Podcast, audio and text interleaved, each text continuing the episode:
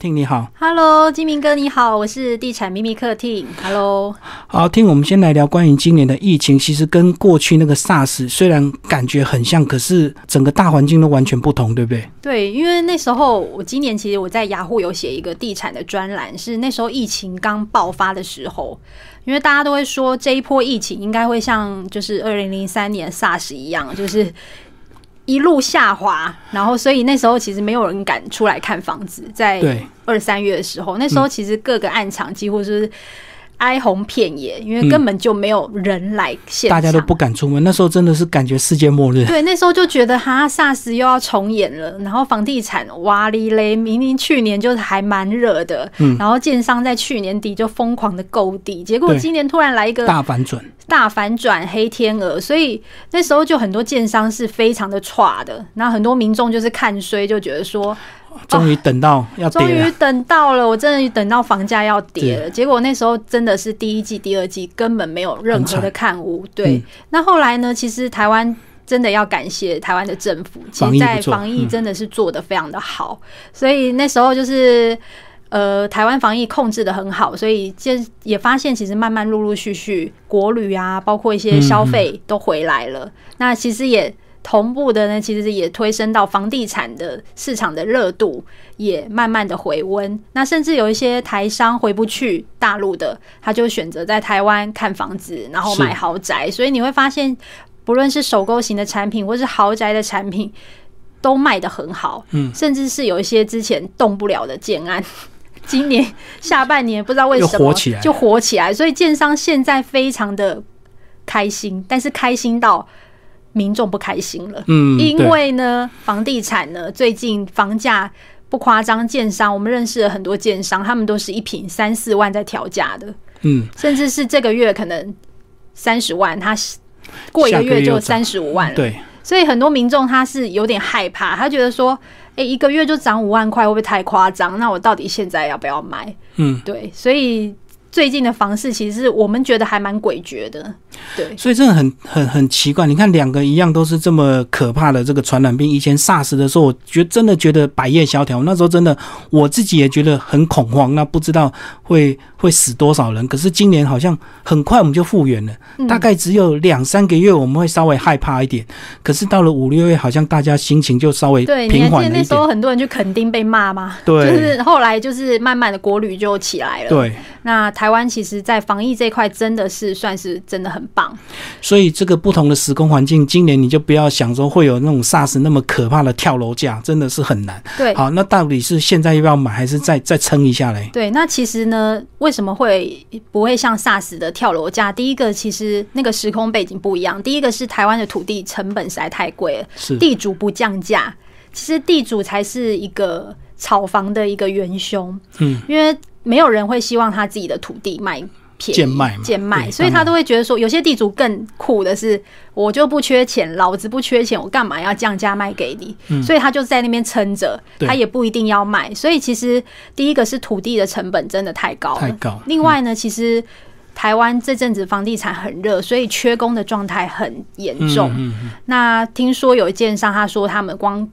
工人这一块，就是营建成本就要成长，就要提升到两成到三成，所以是他们的成本真的很高。嗯，所以呃，包括土地跟成本，就是营建成嗯，营本，建成本跟土地成本对都，然后又高嗯缺工的状态下，其实呢，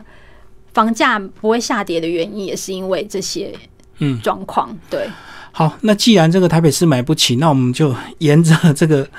捷运到末端，或者是坐台铁， 我们坐到桃园杨梅去买好了，对，因为哎或者是坐到基隆。诶，基隆好像房价十年不动啊，现在也是基差隆，不我多。真的是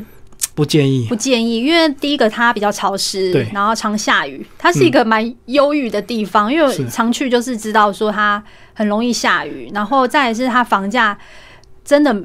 这几年来好像一直都是处在那个状态，那反而是细嗯纸。细纸它现在慢慢价格有回笼了，哦，因为戏子不淹水。对对 对，细纸过去也是炒得很凶，炒到一瓶四十几万，现在慢慢回归回了稳了，三十几万左右这样的行情。嗯，所以其实细致的部分也有很多的网友会考虑，因为它离台北市也不远。可是很多人都怀念那个十万以下，那时候戏子大淹水的时候，一瓶五万六万， 对，大家都很怀念，因为那时候其实淹水的时候，不见得你敢买，嗯，就是它那个状态下，你会觉得说。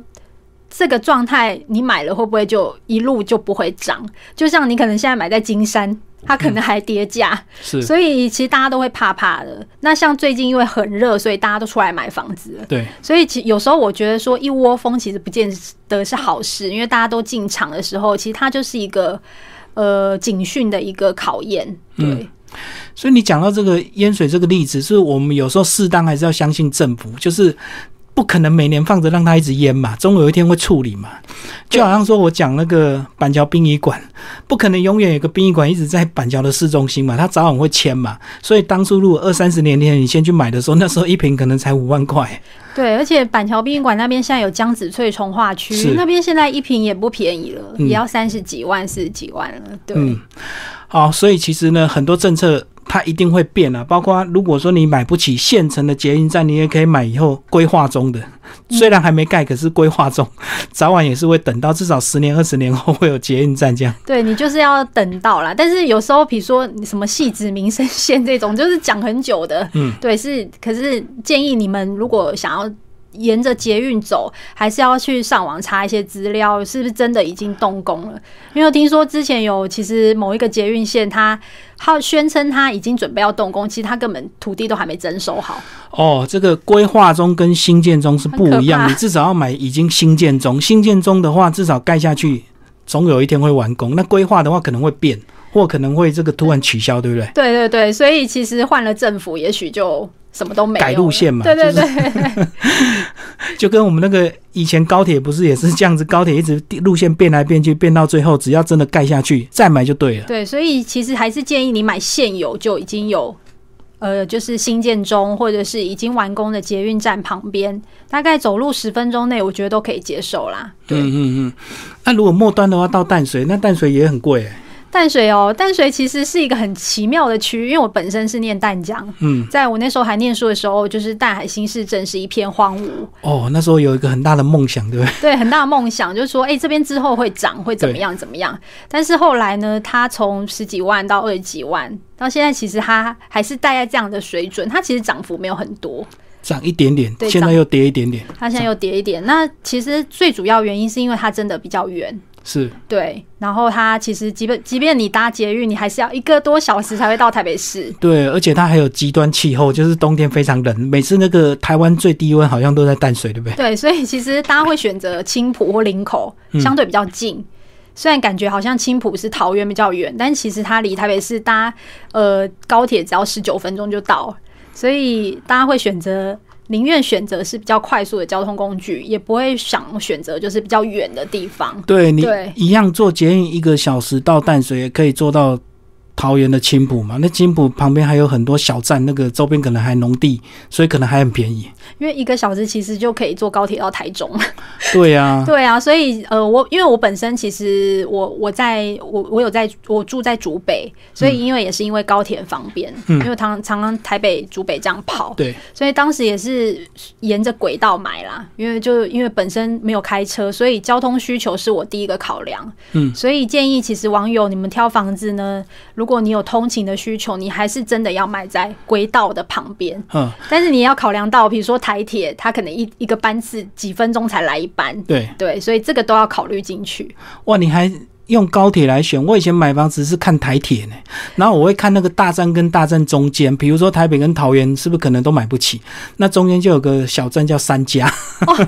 三家，可是那个车会不会很少啊？就电联车。嗯，就是至少台铁有班班停的那电，一种对，班班停的电联车。那只是有个风险是，如果今天早上轨道有问题的话，你今天上班就会迟到， 对，没错，它还是会有一些意外状况啊。嗯。然后，所以其实沿着轨道买，我觉得它你买沿着轨道买是很好，但是也不要离轨道太近。就是哦比如说，会很有些人吵会买，可能就是靠近高铁旁边，你可能六点多就会叮嗯叮。对，那如果嗯它的隔音窗又很烂，就是它很薄，气密窗不好，所以其实基本上你就是每天就是被这些交通影响，而且那个气流震动其实真的是会有差，会有差、咚咚咚咚哦，然后就一阵强风扫过去，我觉得那个长期住下来应该会精神耗弱， 没错对没错。所以是不是大概两到三百公尺是比较 好的？我觉得比较好，大概走路五分钟到十分钟，我觉得都可以接受啦。对，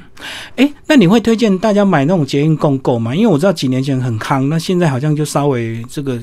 因为它没有土地权啊，所以好像很多人慢慢也不是那么喜欢，嗯，因为其实台湾人买房子还是希望想他要享有土地。想要土地，所以之前有一些案子，我不知道你有没有发现，呃，有一些地上权的案子，一开始很热，后来就小，因为他就是号称什么市价七折嘛，因为少了土地的价钱嘛。对它一开始很热，你会发现，哎、那时候大家都很开心，可以买到市价低于市价很多的房子，然后建商也说，哦，你有使用权，但是你的土土地毕竟你是地上权，你没有办法永久使用，嗯，所以那时候其实。呃，蛮多民众会想要买这种案子，但你会发现这几年好像这种案子越来越少了，因为对，嗯建商不敢碰，因为太多纠纷了。是，对，所以就是这一块其实也要留意啦。地上权其实真的是，我觉得没有像之前这么好。对，几年前是很多捷运站已经盖好，那个建商又去标，然后又拆掉那个顶屋顶，然后又盖成一个共购，对不对？嗯现在好像新的捷运站就比较少一点。对，而且其实捷运公购很多都是小平数的房子，哦，因为上班族需求，上班方便。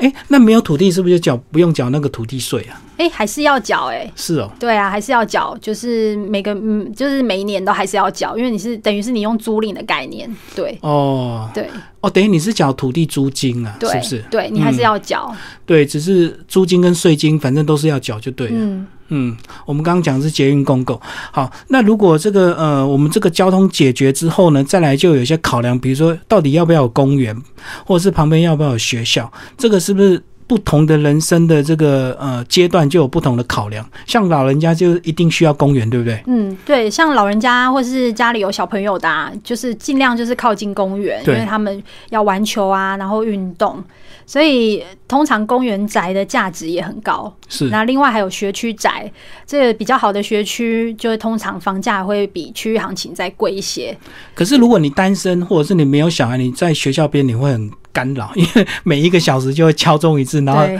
上课钟一次，下课钟一次，对，所以好像要敲到晚上才会结束会。会会，所以其实通常我们又不会那么早起，到六点多就就开始有钟声，你会被烦死。嗯嗯，所以还是建议说，买房子还是要没有对跟错，因为毕竟是你自己的需求，对你要去考量。嗯，对，哎、那如果老人家选在医院旁边，会不会觉得很方 便？看病就不用。呃医院宅其实已经不是过去是嫌恶的设以前会施。忌忌讳，以前对会啊，忌讳，会觉得说，哎、医院在旁边，那个好像气比较不好。会比较阴呢、就是对医院医院难免会有人走掉嘛，对就对感觉对，不但舒是服。其实现在医院宅这个概念越来越夯了，因为当然就是因为现在少子化，然后台湾健保又很方便，所以呃老人家他希望其实能够走路就到医院，嗯，其实他这个算是还蛮方便的，所以其实 A 八像长庚医医院商圈，嗯它其实建案也蛮夯的，也很多那种就是台北市的退休族。跑去是买到那边，因为他发现就是他去看医看医生，他不用还要通知家人，他自己走路去就可以了。哦所以没医错院宅这个东西，我觉得在过去到现在，其实他的那个观念已经跟以前不一样了。现在大家已经有那个实际需求去改变那个险恶设施那种那种想法了。对，没错。嗯嗯嗯，好，我们讲的是医院站。哎，那如果你你一个人的话，是不是就不要考虑这些东西啊？就是比如说我是骑摩托车，那我可能也不要靠捷运，那我也每天拼命上班，我可能也不需要公园， 是不是就可以买稍微便宜一点的这个地段？可以，他也许，但是我觉得还是要有超商啊，或超市、全联这种的，因为你一个人哦三餐还是要有解时决。候还是需要可能自己煮煮东西啊，或是你需要买一些呃生活上的一些用品，所以建议其实。嗯，单身族呢，我觉得机能上面还是要好一点，不要太偏僻啦。对，嗯，对，你自己可能可以解决交通的问题，可是三餐你还是要能够比较便利一点比较好嘛。嗯，就是 Seven 就很方便啊，去买东西，想要吃什么都有。对，嗯嗯嗯，所以便利商店是我有朋友买房子，他就是说我楼下一定要有便利商店，这是他第一首选。对，现在可能一定要有全联， 因为我觉得全联的价钱真的有差。而且全联东西就是感觉有被有把关过，所以你会觉得它东西还不错。而且如果你们家有这种超市、全联啦、或者是呃量贩店，有时候这个晚上快下班可以捡便宜，对不对？就八九点就有 就有那种出清商品，因为那个东西可能不能过夜嘛，所以到了晚上八九点它就会出清。对，那我们这种就是高压的生活，又很晚下班的，嗯其实就很适合去全 联。去捡那个，对，所以如果你的社区旁边有全联、星巴克或是麦当劳，通常你那个地段都会不错。你有发现吗？嗯，对，嗯嗯哎、那像你这个这几年，你几乎看的都是新建啊案，那新建案是不是都是大楼，一定有电梯，就很少有公寓的产品，对不对？对，现在已经没有什么公寓了，因为第一个是建商公寓的利润太少了。土地价值的问题，哦土地价值了，所以基本上都是看到瘦瘦高高的，建蔽率多少啊？希望能够盖多一点的越高越好。面积，对。所以通常建商在呃合建或是都更的时候，他都会评估这个土地的价值，然后所以你会发现，其实现在比较多都是高楼大厦，嗯，对。那新建案跟就是包括公寓的产品又完全不一样，所以现在很少看到那种华夏，很少、哦，对，因华为夏不很划少，算嘛。嗯，真的不划算，对。嗯，所以如果是公寓的话，几乎都在等都更。 真的，但是都跟真的要等很不容易久耶。对，那包括现在台湾有那个就是围老嗯，围老的一个政策，它是要百分百同意的，它的速度会比较快，大概就是快到一个一年就可以马上的执行了。嗯，那另外一个就是都跟，那都跟我们都会，其实很多建商都会跟我们分享，他们都跟其实真的是耗时很久。对啊，因为你五楼你想要都更，因为你没有电梯，你每天爬的要死。可是，一楼他搞不好人家是店面，所以他死都不都更了。对他，因为觉得说我现在分的，我到时候分的会可更能少会少，所以通常就是有钉子户的状态。嗯就是你会发现其实台北市有一些案子，都跟案子都是会有钉子户。对，对，所以其实都跟这一块真的是要耗时非常久的时间。所以关于都更是不是有一些迷失？就是很多人一定要坚持一瓶换一瓶。那如果换不到一瓶，我就打死不都更这样。嗯，甚至是人家会觉得说，我现在先不要钱，我等最后一户，最后一户，可以但是谈你对我就等于等于是我可以狮子大开口，嗯，我就要多一点。很多人都是这样子，所以其实钉子户是有一些人会觉得钉子户是，就是他会比较要比较多啦，就不要也第一个答应了，反正就是撑到最后就对。但是其实你要考虑到，其实其他住户很辛苦、很可怜，就没是错包括台北市有一些之前有一些根本没有地方住的，然后他们就在等都跟，然后钉子户都死不签，嗯所以其实那也造成了很多家人是很可怜，就是他们在外面要露宿外面，嗯对。就是要租房子，那明明有房子被拆，要被拆了，然后就要租房子，那又不知道什么时候才能够搬新家，就对。对，所以他们可能等了十几二十年，我觉得很可怜。对，嗯嗯可是如果不都更的话，其实有时候你也是拿自己的生命安全开玩笑，因为如果真的再有一些天灾的话，其实你老房子的耐震系数跟所谓的现在新的一些钢骨还是会有落差嘛，哈。嗯，所以其实我还是比较倾向大家可以买新城屋啦，但是就是你买公寓，你要等都跟，大家都会想说，我等就赌它未来会都跟，但是因为现在都跟实在是太好太久了，所以如果你真的不想要再等的话，其实你可以考虑新城屋。嗯那新城屋其实现在也有很多就是新的耐震的技术，包括它会放制震器啊，哦，隔震垫对啊，然后去减少它的晃动的那个，就是嗯嗯就是它的效能这样的。就跟一零一里面有个球 对会去防震一样的效对果。，那建商他会愿意出比较多的成本在这一嗯块，代表说他是希望说他的房子是一辈子的。对，所以其实，在买房子，你也可以去询问说，他在自证这一块大概可以抗几级的震度，那它的耐震系数等等的，对。嗯，好，那我们来讲区域，这个以双北来讲，到底还有哪些还没稍微还没涨太多的那种，你觉得比较看好的区域？双北现在都好贵哦，人家现在我住永和都觉得好贵，我家永永和和一直贵到现在吧？对啊，永和那现在新城屋都六十几万了，都哦觉得不可 思议。有我印以前印象有十几万， 对，二十年前，对，二十年前了，对但是对现在永和好贵哦，那包括新店也很贵，现在新店那个央北从化区也六十几了，嗯嗯，那真的现在以江子翠来说好了，我朋友买在板桥江子翠，他前几年买那时候四十几万，我就说你就买，因为我觉得它一定会涨。嗯没想到它现在在那一区，因为张子翠有分为不同的区域，对在第一区是比较好的区域，也是比较多指标建商会去的区域。就桥头边吗？对，它是靠近江子翠捷运站，比较哦靠近。我懂。那那个我那个朋友他买四字头、哦，然后他现在就是超级开心的，因为那边有案子已经卖到六十几万了，嗯，所以第一个就是你买房子你一定要趁早啦，对，所以还没有那种还没涨的区域嘛。啊，很很很难。真的很难呢、我觉得现在好贵，连新竹现在都贵了，呃，对新竹当然贵啊，因为有竹科的整个整个，嗯还有那个高铁的关系嘛。对，我觉得桃园还好啦哈，桃园有一些比较涨不到的。嗯，现在连巴德都二十几万了、嗯对，你知道吗？我觉得桃园有个地方很棒，就桃园后站，哦因为后站现在其实还是十几万，因为它整个。跟前站差很多，那其实如果整个桃园站有机会这个地下化之后，前后站就会连在一起，嗯，所以趁现在赶快去卡后站。对，因为我觉得桃园好，是因为呃，我发现其实桃园市长有在专注于做建设这一块，嗯所以我有知道桃园其实火车站有一些计划，对，所以你可以趁这个计划落成之前，赶快去抢屋，就是也许未来能够尝到一点增值的那个幅度，这样子。对， 对啊，因为如果你桃园不选的话，到中立一样贵啊，对不对？嗯，没错，嗯，那继续走就就要就到新竹了，那那就对通因车就没办法了。对，因为新竹其实它也算是一个蛮特别的市场，因为那时候我是八年前买的，嗯然后那那时候一瓶大概一字头，那你会发现八年后其实它慢慢涨涨涨，现在已经三字头了。嗯嗯嗯，那主要也是因为刚刚金明哥有讲说，它就是有一个非常呃烫金的一个区域这样子，因为对每个人年收都破百，是所以那边其实生活都很好过。然后再来就是你会发现，其实去那边物价非常高，哦，因为竹科人有钱，对，那边牛肉面店一碗要一碗一百八，哎， 店家也会卖比较贵。对，而且没有说很好吃。嗯、对，因为新竹很多人说美食沙漠，对，所以你会发现其实新竹的房价真的是慢慢在涨，甚至是最近高铁有喊到四字头的也有，嗯、非常可怕。好吧。那我觉得万华还好啦，万华老旧社区比较多， 所以也比较有机会捡到便宜。万华我也可以说一下，就是我朋友在去年也嗯入场了一个新建案，那时候他是买五十几万，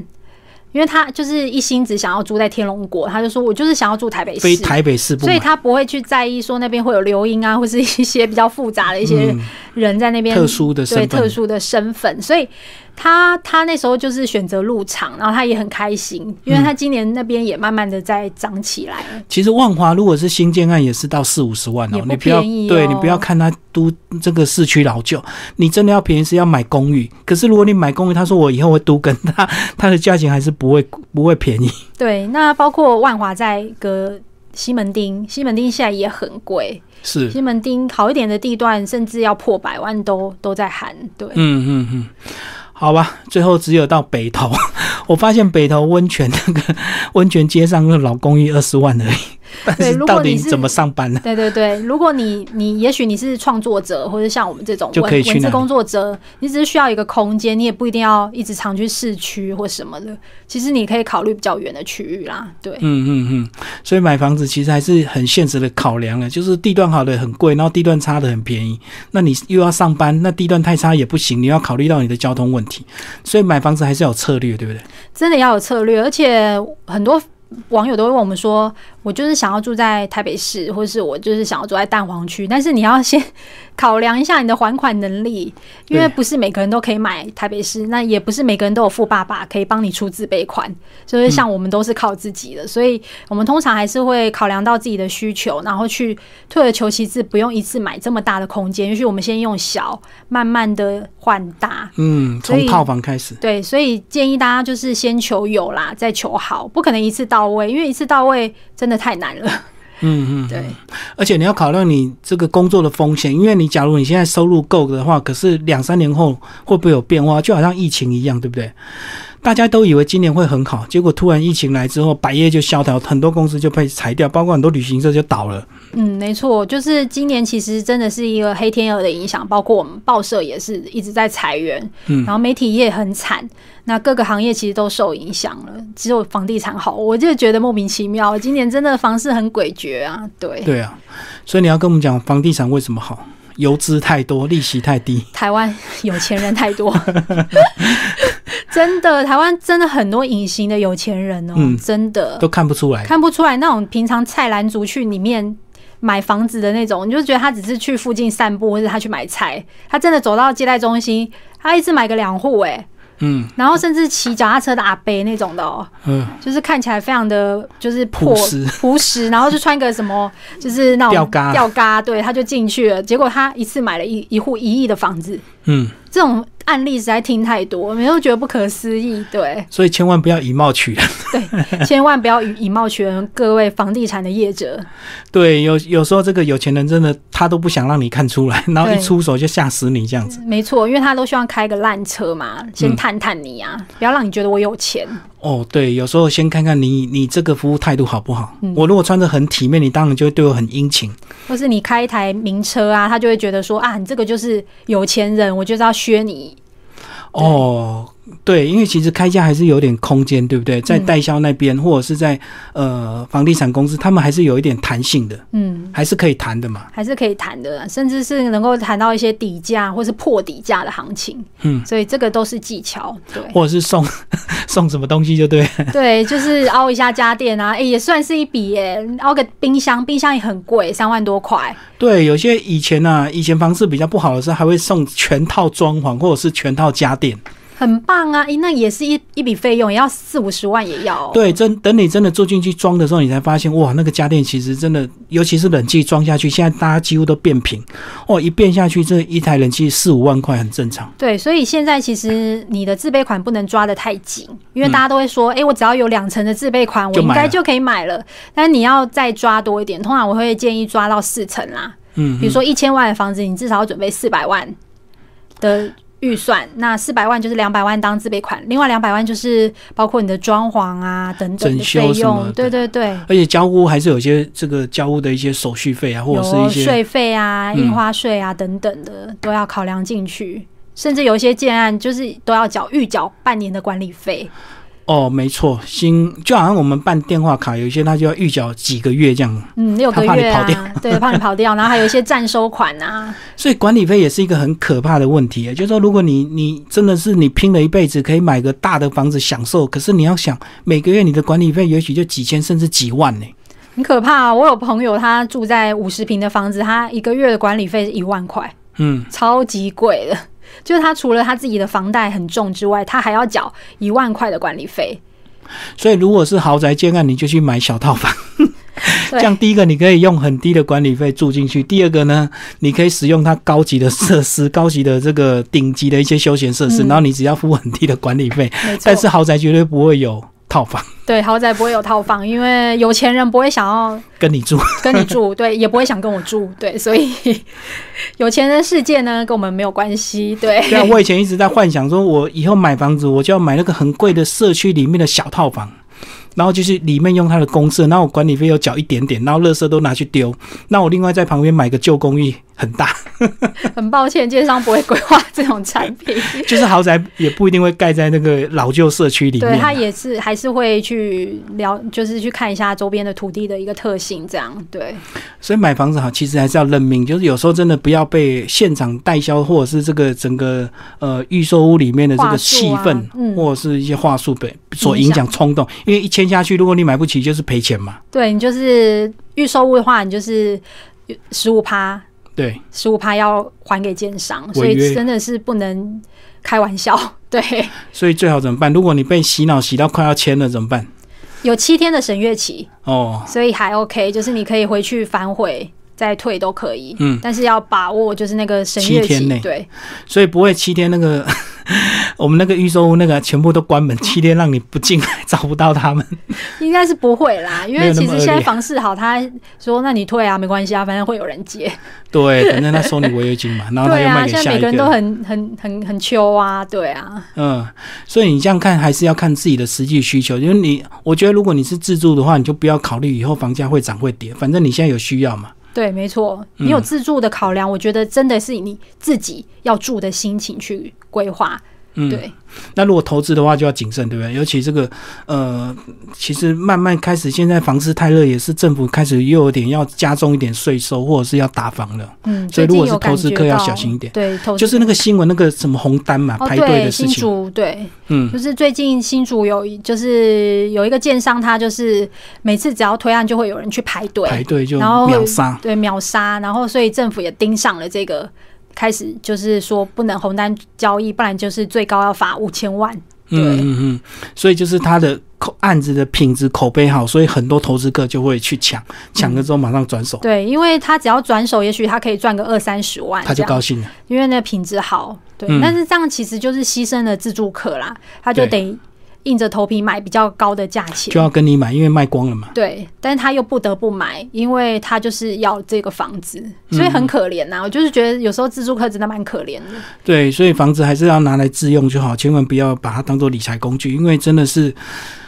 房子如果反转的话，其实你到时候很多投资客还是会自杀，对不 对？对，因为其实房子是拿来住，不是拿来炒的，所以我觉得还是要以自住的为考量啦。嗯对，好，最后听介绍一下你的这个粉砖，如果这个大家对房地产有一些问题的话，是不是也可以私讯你？对，也欢迎来我的粉丝团“地产秘密课”来帮我按个赞，然后也可以私讯我，然后我有 Line at，我有 YouTube，然后包括 Podcast，那就是很欢迎大家可以问我任何房地产的相关疑难杂症。对，好，今天非常谢谢听为大家介绍疫情后的这个房地产，谢谢。谢谢。